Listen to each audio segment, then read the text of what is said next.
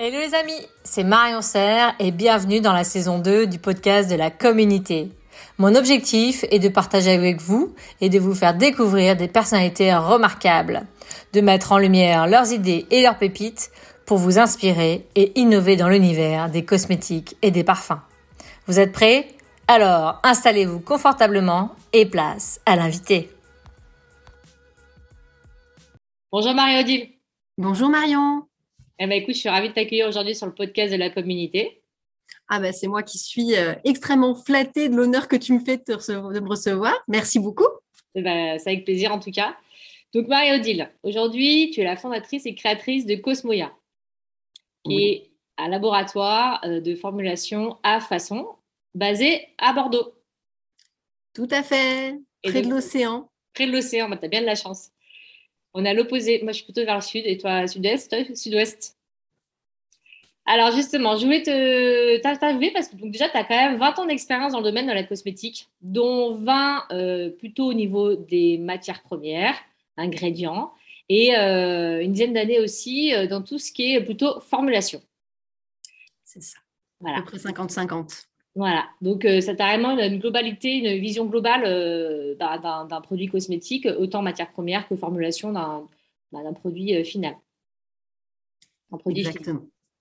Alors justement, aujourd'hui, j'aimerais qu'on discute ensemble de la cosmétique de demain et plus particulièrement comment innover justement dans, avec la cosmétique résiliente. Quelles seraient pour toi, Marie-Odile, tes pépites pour innover en cosmétique résiliente? Alors, euh, la, résilience euh, en cosmétique, déjà pour moi, c'est un terme qui est extrêmement important parce que euh, pour moi aujourd'hui, soit on va vers quelque chose de plus durable, soit ça va être très très compliqué à très moyen terme.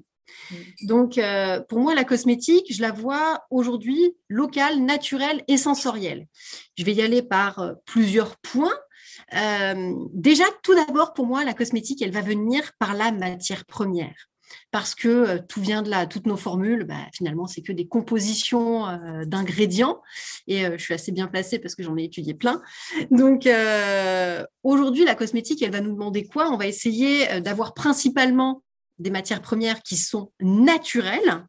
Mmh et, et, quand je dis naturel, je vais même aller un petit peu plus loin parce que on est beaucoup sur des matières premières qui étaient euh, chimiques, euh, dans, la, beauté de la chimie. Hein. Je ne parle pas du tout forcément de, de cosmétiques tels qu'on en entend par les silicones ou les acrylates, mais, euh, vraiment aujourd'hui, je pense que les attentes vont plus aller de s'éloigner de plus en plus de la chimie conventionnelle pour aller vers la chimie verte, voire même encore plus loin pour aller vers des produits qui vont être issus de l'upcycling. Et donc, euh, plus on va aller loin comme ça dans ce procédé, plus on va aller se rapprocher de l'ingrédient le plus brut possible, euh, tel que presque ce qu'on va trouver dans la nature. Alors, euh, bon, je suis pas du tout. Ouais, justement, c'est intéressant de, parler upcycling. Ça fait quand même pas quelques années qu'on en parle déjà dans le milieu de la cosmétique, qu'on essaye de revaloriser ben, les, les, produits, les rebuts, en fait, on va dire, des, fabrications, des fabrications de matières premières pour faire des matières premières upcyclées. Est-ce que tu penses que c'est possible de faire aujourd'hui une formulation 100% upcyclée, par exemple? Alors, 100%, 100 upcyclé, euh, il y a des parties qui vont peut-être être un petit peu compliquées, notamment euh, pour ce qui est la, la, conservation, par exemple. Ça, ça reste encore un petit peu complexe, bien qu'il y a des choses qui commencent à arriver. Et ça, c'est aussi hyper intéressant d'aller chercher. Euh, mais ce qui est hyper intéressant, c'est qu'on peut réussir à, aller euh, chercher des matières premières qui vont être multifonctions, puisque en gardant l'ingrédient brut, on va avoir, euh, si on pousse le trait, hein, on peut avoir la tige, le fruit, la graine, le mucilage à l'intérieur, la pectine, la peau, les antioxydants, les polyphénols, on a tout dedans. Et donc, si on fait le parallèle avec l'alimentaire, avec l'alimentaire, on nous explique que bah, quand on prend un aliment ultra transformé, on aura toutes les petites molécules qui ont été assemblées pour faire quelque chose qui ressemble à finalement, c'est beaucoup plus difficile à digérer que si on mange le produit qui est issu de produits euh, naturels. Et en fait, c'est un petit peu l'idée euh, de finalement de se dire, bah, finalement, quand on utilise la, plante dans son entièreté, bah, finalement, euh, elle va être meilleure pour la peau, peut-être, que juste en utiliser un petit bout qui aura été extrêmement transformé par la chimie. Ouais, c'est un petit peu utiliser le totem total voilà, de la plante, en fait, ou du produit, ou la, la, matière première d'origine. bah, C'est ça puisque finalement, euh, on va pouvoir trouver, j'en sais rien, moi, l'huile qui est du noyau, la pectine qui est dans le fruit, euh, les polyphénols qui vont être euh, dans, dans l'écorce, ou en tout cas les, éléments protecteurs hein, qu'on va retrouver dans la, dans, dans, la peau de la peau, les fibres qui vont peut-être être dans la tige. Et tout ça, finalement, ça va apporter un espèce de melting pot où on va avoir la partie un peu émulsionnante, un peu gélifiante, un peu active, un peu sensorielle aussi, dans la même chose, dans, un seul ingrédient. Ça peut être génial finalement, des actifs multifonctions comme ça. Oui, ce serait super. Mm, en effet. Alors du coup, donc là, je suis d'accord avec toi. La matière première, de toute façon, c'est l'élément phare au départ euh, d'une formulation, quoi qu'il arrive. Donc euh, c'est vraiment important de bien euh, choisir, en effet, ces matières premières de départ pour avoir une cosmétique la plus résiliente possible, en fait. C'est ça. Alors, on va beaucoup les choisir la plus proche de l'ingrédient brut, mais aussi on va aller chercher quelque chose qui est de plus en plus proche de nous. Je pense que euh, est-ce que l'heure est encore à aller chercher euh, des matières premières à l'autre bout du monde? Je ne sais pas. Parce qu'on nous parle beaucoup. Euh, alors, il y a eu un temps, je ne sais pas si tu te rappelles, on nous valorisait des eaux qui avaient été prélevées en dessous des glaciers, par exemple. Exact, c'est vrai. C'était il y a hyper longtemps qu'on nous valorisait ça. Ça, on n'entend plus parler. Je ne sais pas pourquoi.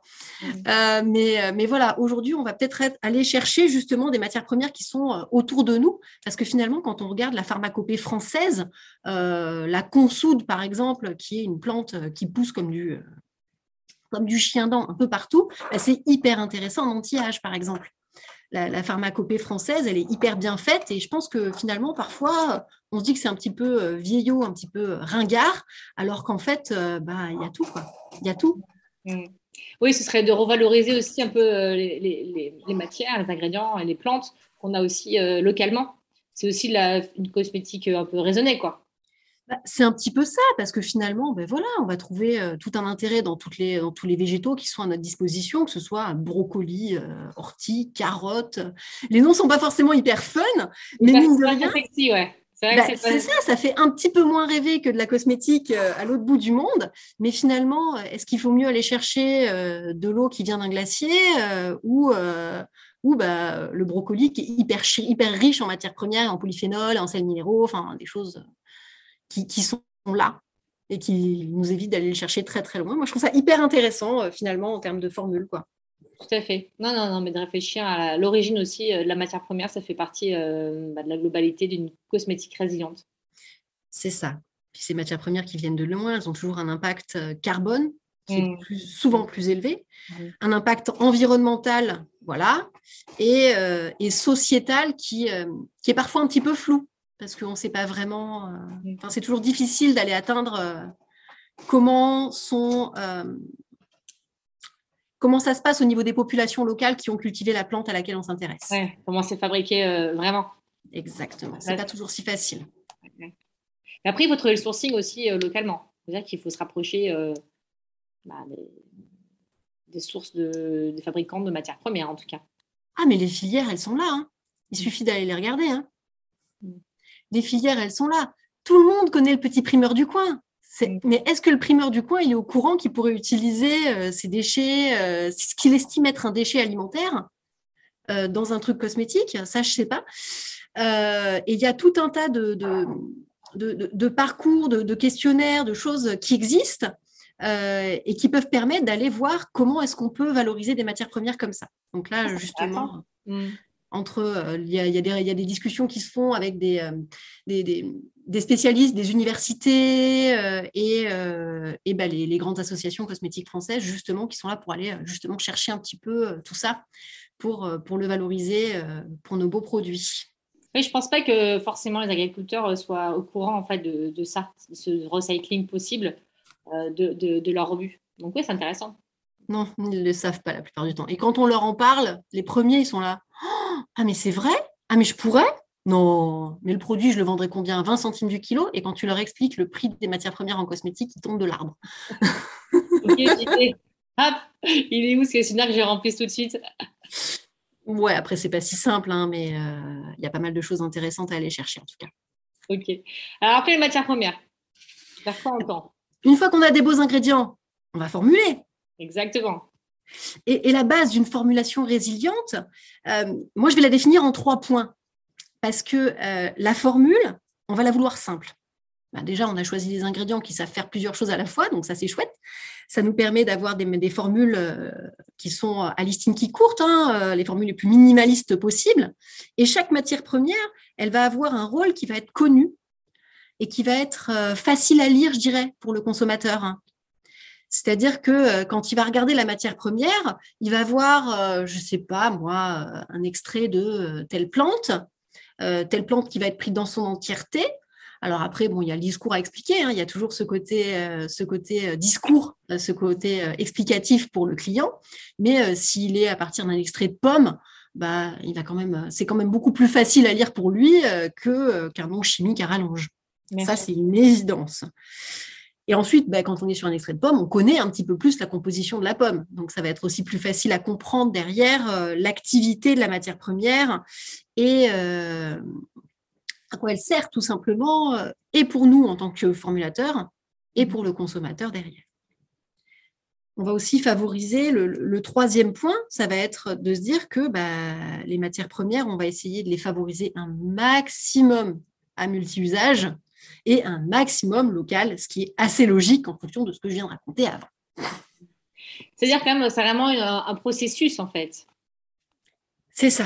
Un développement où on réfléchit de A à Z, donc des matières premières, et qui ensuite vont dans la formulation, une formulation qui soit quand même euh, raisonnée, toujours simple, mais pas, ça ne veut pas dire simpliste, hein, euh, attention au terme, et au contraire, qui soit vraiment euh, pensée pour optimiser tout, toute matière.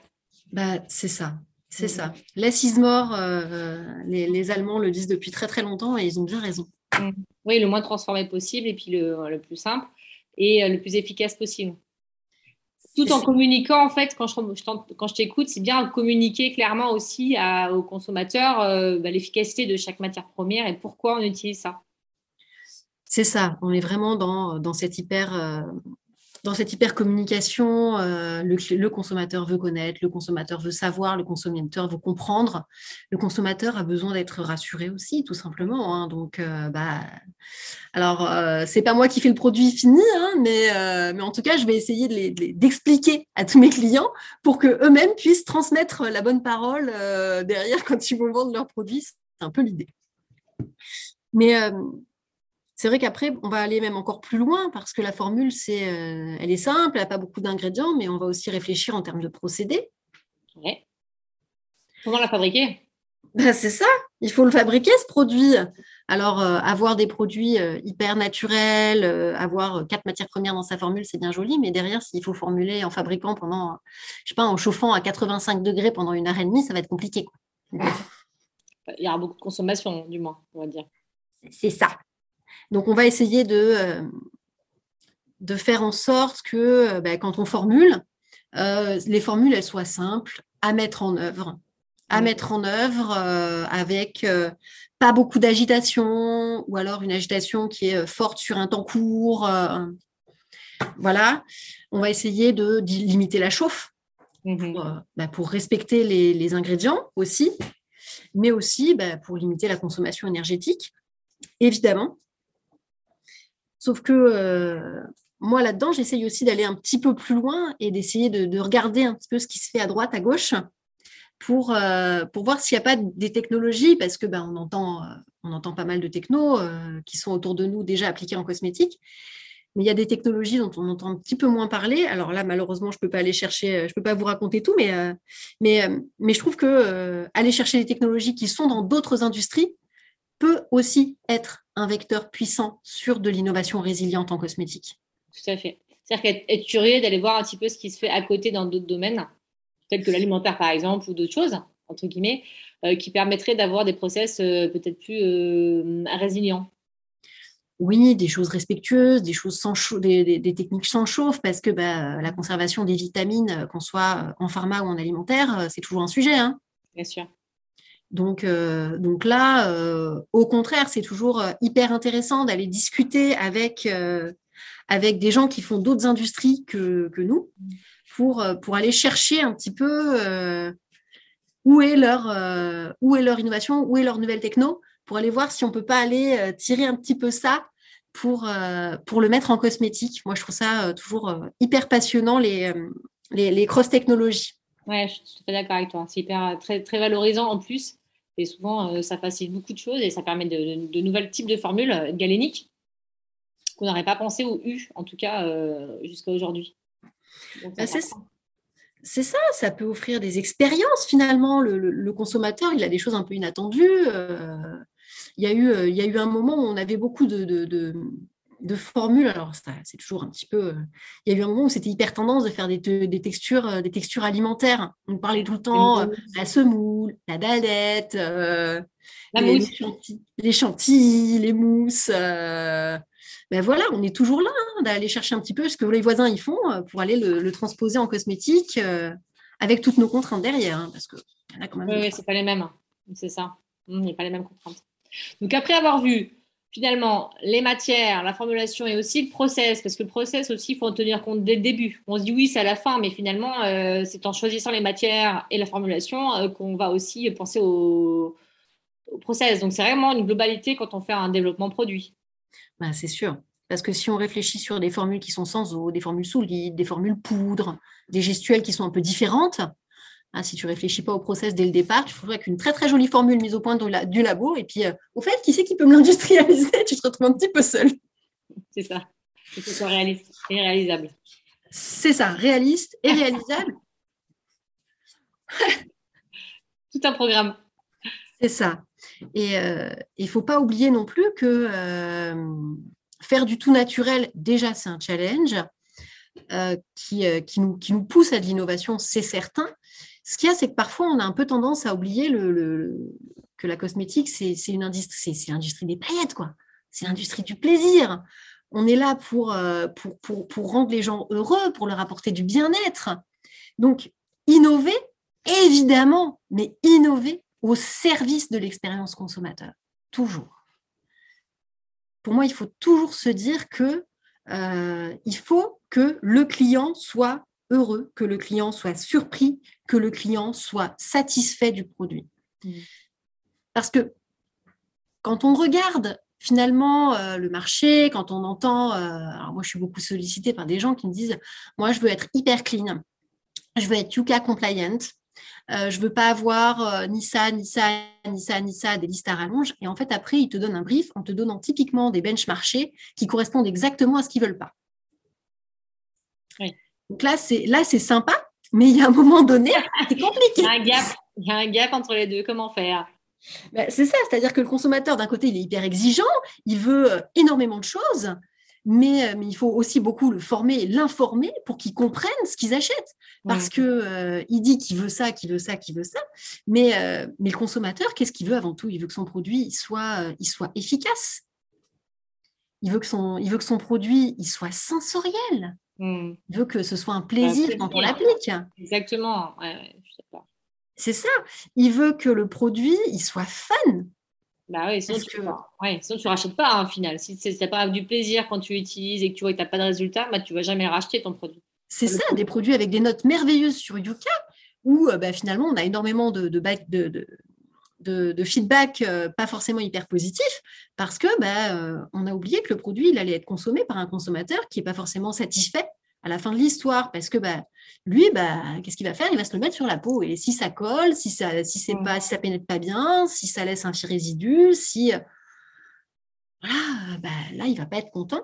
Et il faut pas oublier non plus bah, que le consommateur il a une seule bourse et que bah, il faut que ça rentre aussi dans des coûts à chaque fois, à chaque fois assez acceptables.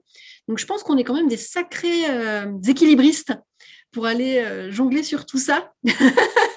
même les challenges en fait quand on est formulateur, quand on développe des produits, parce que c'est vrai qu'il y a beaucoup de enfin, contraintes. C'est pas vraiment des contraintes, c'est aussi des, challenges euh, à relever et on a envie que bah voilà que le produit soit efficace et qu'il ait, du sens, je dirais aussi autant pour le consommateur euh, que pour la planète. Donc, euh, c'est important d'avoir une vision globale. C'est ça. C'est ça. Alors, euh, la vision, elle doit être vraiment globale. Donc là, dans la formulation, dans l'emballage, dans le discours, dans tout ça, il faut que la vision, elle soit là pour pouvoir, pour pouvoir permettre au consommateur de comprendre ce qu'il fait et en même temps de lui offrir des, des produits qui soient innovants, agréables euh, et, respectueux de la planète, quoi. C'est ça. C'est du travail. Exactement. Super Marie-Odile. Alors, est-ce que tu aurais des choses à nous rajouter? Est-ce que dans le, pour avoir une cosmétique résiliente, pour toi, il y aurait des choses à, à rajouter? Alors bon, moi je pense vraiment qu'effectivement, euh, la matière première, c'est vraiment là où il faut aller chercher pour nous permettre d'innover, pour faire des belles textures, des beaux produits. Euh, je travaille sur pas mal de choses en termes de, de, matières premières et en termes aussi de cross-technologie euh, que je vais aller chercher à droite, à gauche. Mais ça, j'ai pas encore le droit tout à fait de vous en parler. Donc, ça viendra bientôt, j'espère. Hmm Une prochaine édition? Exactement. je viendrai te montrer tout ce que j'ai euh, tout ce que j'ai réussi à aller euh, lors de mes pêches aux idées. Ah, super. Et justement, j'ai oublié de te demander, mais je voulais te demander pourquoi la signification de Cosmoya. Alors, Cosmoya, bah, c'est de la cosmétique. Donc déjà, on a la première syllabe, ce qui est assez euh, évident. Et la deuxième, c'est l'Oya. Puisque, alors l'Oya, il est, il est juste là, il est derrière moi. Euh, c'est une espèce de, petite fougère euh, qui se plante comme ça sur les dunes. Et, j'ai trouvé que la poésie était très très jolie puisque je suis en Nouvelle-Aquitaine, je suis pas loin du bassin d'Arcachon, de la dune du Pilat. Euh, et, moi, je suis pas d'ici à la base. Et je me suis implantée ici comme un Oya. Je me suis accrochée à une dune. très beau, très poétique. J'aime beaucoup. Et en plus, c'est naturel. Exactement, l'Oya, c'est naturel.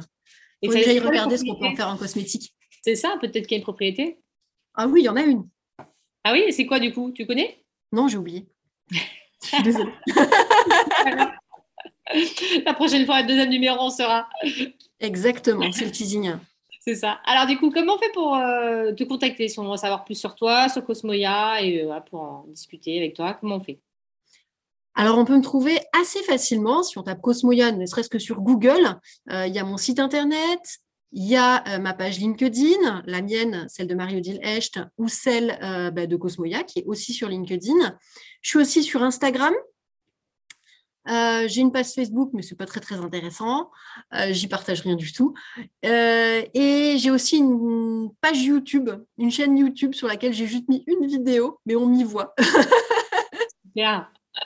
Bah, super. Bah, écoute, merci beaucoup en tout cas, Marie-Odile, pour le partage de tes, de tes pépites sur comment innover justement dans la résilience euh, en cosmétique, euh, enfin une cosmétique euh, résiliente. Merci Marion de m'avoir accueilli. À bientôt. À très bientôt. Salut. Merci les amis pour votre écoute et le temps passé avec nous. Avant de vous quitter, vous retrouverez les notes du podcast sur mon site internet easy-cos.com et les vidéos des interviews sur ma chaîne YouTube. Vous pouvez me proposer des invités ou si vous aussi vous avez envie de partager vos pépites pour innover, contactez-moi sur LinkedIn. J'ai hâte de lire vos propositions et vos feedbacks. Et si ce contenu vous a plu, est-ce que je peux compter sur vous pour l'évaluer avec 5 étoiles sur votre plateforme de podcast préférée, de mettre un avis, d'en parler autour de vous, de le partager pour faire découvrir à d'autres ces personnalités remarquables et pour m'encourager aussi à continuer l'aventure de la com unité. Merci à vous et à très vite.